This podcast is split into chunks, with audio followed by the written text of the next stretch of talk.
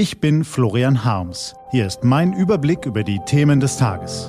T-Online Tagesanbruch, was heute wichtig ist. Donnerstag, 19. August 2021. Die Bundesregierung steht wegen der Eskalation in Afghanistan in der Kritik. Das könnte auch an Vizekanzler Olaf Scholz hängen bleiben.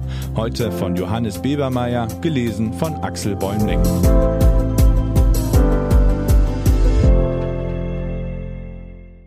Bevor es losgeht, ein kurzer Spot.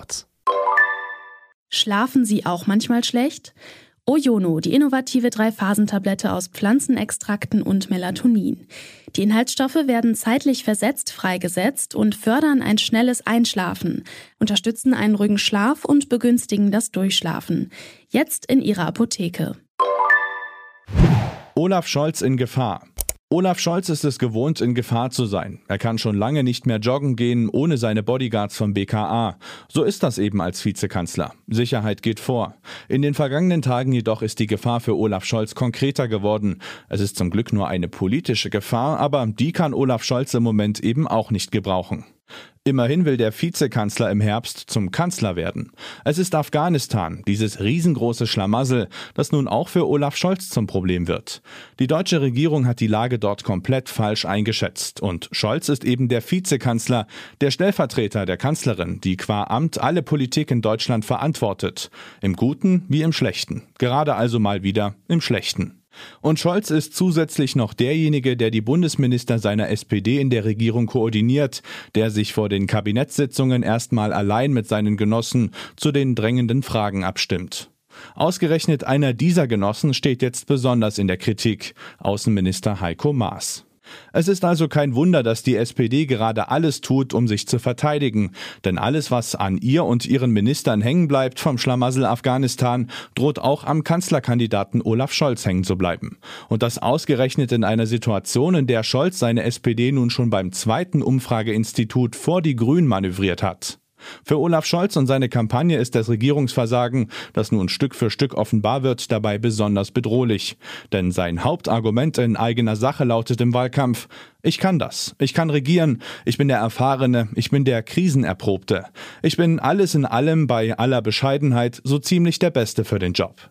Die SPD und ihre Strategen wissen das natürlich. Sie haben in den vergangenen Monaten den kompletten Wahlkampf auf diese Botschaft zugeschnitten. Und das völlig zu Recht, weil die Beliebtheit von Olaf Scholz ihr stärkstes Argument ist. Das Problem daran ist, jedes Mal, wenn Zweifel aufkommen, dass die Bundesregierung uns alles in allem schon irgendwie gut regiert, könnten auch schnell Zweifel an Olaf Scholz aufkommen. Es ist deshalb nicht das erste Mal in der jüngeren Vergangenheit, dass plötzlich rege Betriebsamkeit auf allen Ebenen der SPD aufkommt, wenn es mal wieder so richtig schief läuft. In der Corona-Krise, als es noch um fehlerhafte Masken und fehlenden Impfstoff ging, war das schon mal so. Tagelang stritten Union und SPD, wer am meisten und wer am allermeisten Schuld hatte. Das wiederholt sich jetzt. Weil gerade Heiko Maas am schärfsten angegriffen wird, tun alle alles, um ihn zu beschützen. Vor allem, indem sie die Aufmerksamkeit auf die Union lenken. Mal mit besseren, mal mit schlechteren Argumenten.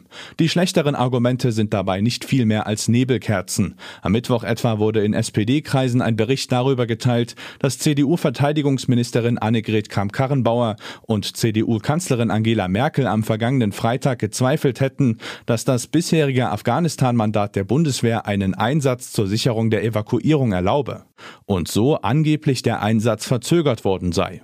Nur stimmt das offenbar schlichtweg nicht. Das stellten nicht nur Experten wie der Politikwissenschaftler Carlo Massala rasch klar, das soll Teilnehmern zufolge auch Heiko Maas selbst in einer Sitzung des Auswärtigen Ausschusses gesagt haben.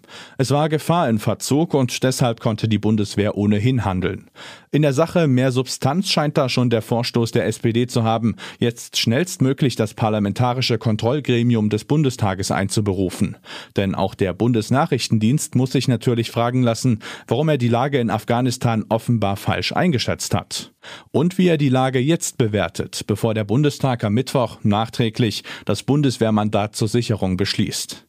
Doch die SPD beklagt sich lautstark über eine Blockade der Union, die die Sitzung bislang nicht vorziehen wollte. Es kommt ja dabei natürlich nicht ungelegen, mit dem Verweis auf den Bundesnachrichtendienst zu signalisieren, selbst die haben nichts gewusst. Wie hätte unser Heiko Maas denn mehr wissen sollen?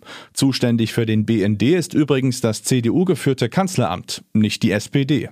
Wie passend. Heiko Maas selbst versucht derweil die Verantwortung möglichst breit zu verteilen. In einem bemerkenswerten Interview mit dem ZDF Heute Journal gestand er Dienstagabend zwar Fehleinschätzungen ein, allerdings vor allem kollektiver Art. Die Fehleinschätzung, die es gegeben hat, die haben alle getroffen, sagte Maas. Auch am Mittwoch blieb er bei dieser Linie. Eine Art Brandbrief des stellvertretenden Botschafters, in dem er sich offensichtlich darüber beklagte, dass Warnungen wochenlang nicht ernst genommen worden seien, relativierte Maas im ZDF als reine Beschreibung der Situation in der Botschaft. Der Botschafter habe zudem noch am Freitag im Krisenstab betont, dass die Sicherheit der Mitarbeiter kurzfristig gewährleistet sei. Und sowieso, bis auf ein notwendiges Kernteam seien doch alle Botschaftsmitarbeiter nun in Deutschland, in Sicherheit. Es ist ja nichts geschehen. Ein bisschen mehr Demut, ein bisschen mehr Bewusstsein für die persönliche Verantwortung täte Heiko Maas ganz sicher gut. Doch am Ende hat er mit einer Sache vermutlich recht. Beim Schlamassel Afghanistan sieht die komplette Bundesregierung miserabel aus. Ob das jetzt auch auf ihren zweitmächtigsten Vertreter zurückfällt, den Vizekanzler Olaf, ich kann das, Scholz? Was heute wichtig ist. Die T-Online-Redaktion blickt heute für Sie unter anderem auf diese Themen. Was fordert Söder zu Afghanistan? Der CSU-Chef hat das CSU-Präsidium heute zu diesem Thema zur Videokonferenz eingeladen. Und hält das NSU-Urteil? Gut fünf Jahre verhandelte das Oberlandesgericht München. Im Juli 2018 fiel das Urteil. Doch beendet ist der Prozess um die rechtsextreme Terrorgruppe NSU noch immer nicht. Diese und andere Nachrichten, Analysen, Interviews und Kolumnen gibt's den ganzen Tag auf t-online.de. Das war der T-Online-Tagesanbruch vom 19. August 2021, produziert vom Online-Radio- und Podcast-Anbieter Detektor FM.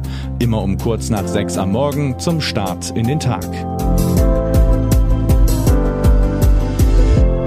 Ich wünsche Ihnen einen frohen Tag. Ihr Florian Harms.